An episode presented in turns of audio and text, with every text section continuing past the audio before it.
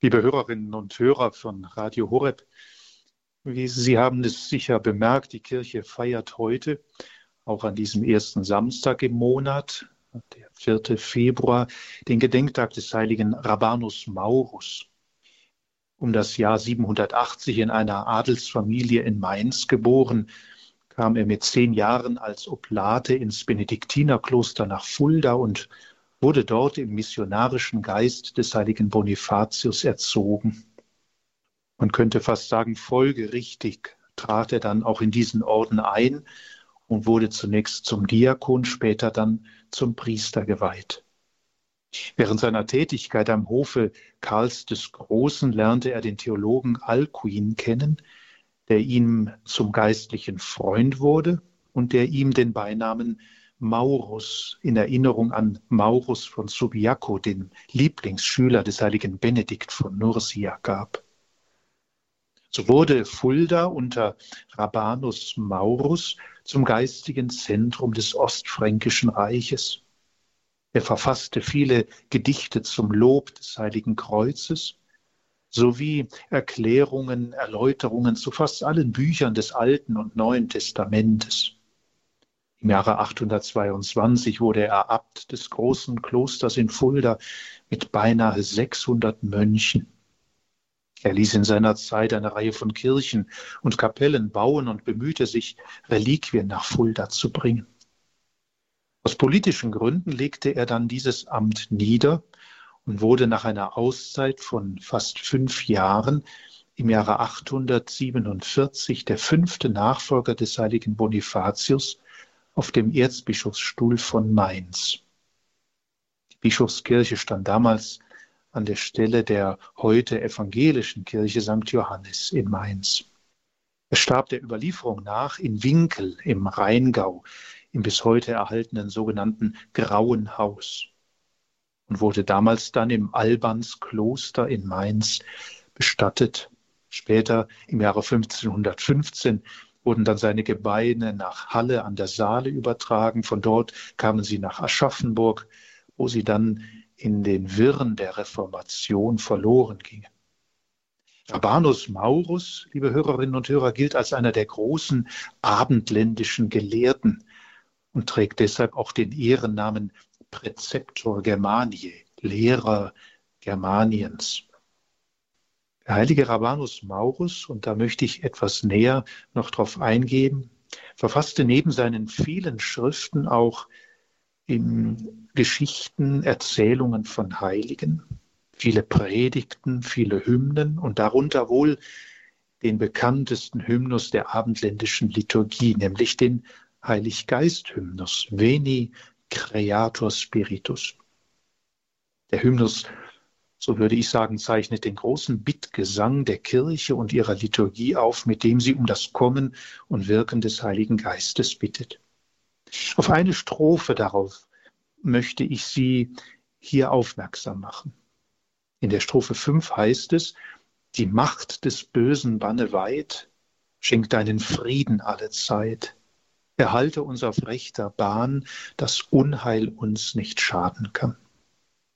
Mit diesem Ruf ist die Bitte um die Geistesgabe der Stärke verbunden, denn diese Bitte beruht auf einer großen Erkenntnis, namentlich die Erkenntnis unserer eigenen Schwäche, dem Bösen, ohne die Gnade Gottes und die Gabe der Stärke nicht widerstehen zu können. Und was das bedeutet, sehen wir vielleicht gerade in unserer Zeit direkt vor unseren Augen.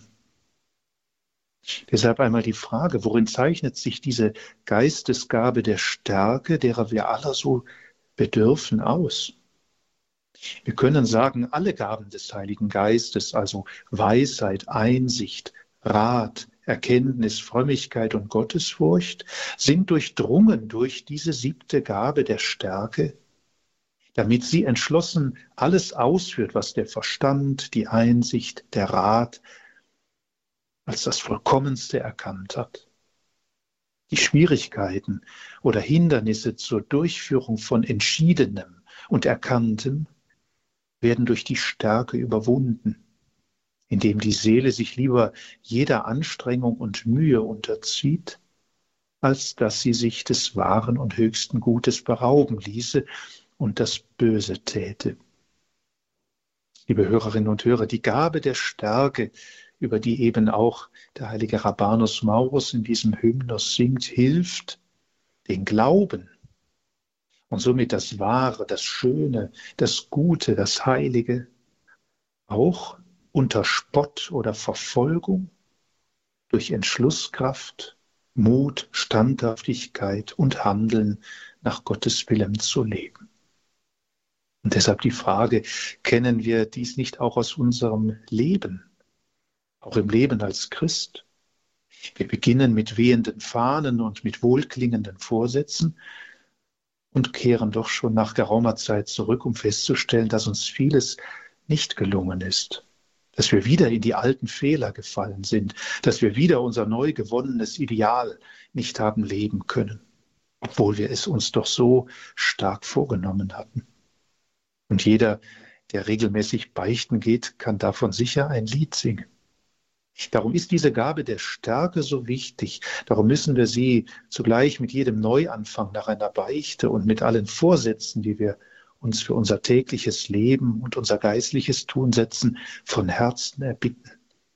Denn die Gabe der Stärke verbannt die ungeregelte Furcht vor dem Versagen, vor dem nicht zu können meinen, vor dem nicht mehr wollen nach einem Fall. Sie ermutigt, weiterzugehen. Sie kräftigt die ängstliche Seele und spricht ihr Mut zu, es in der Gegenwart Gottes weiter mit einem Leben der Heiligkeit zu versuchen.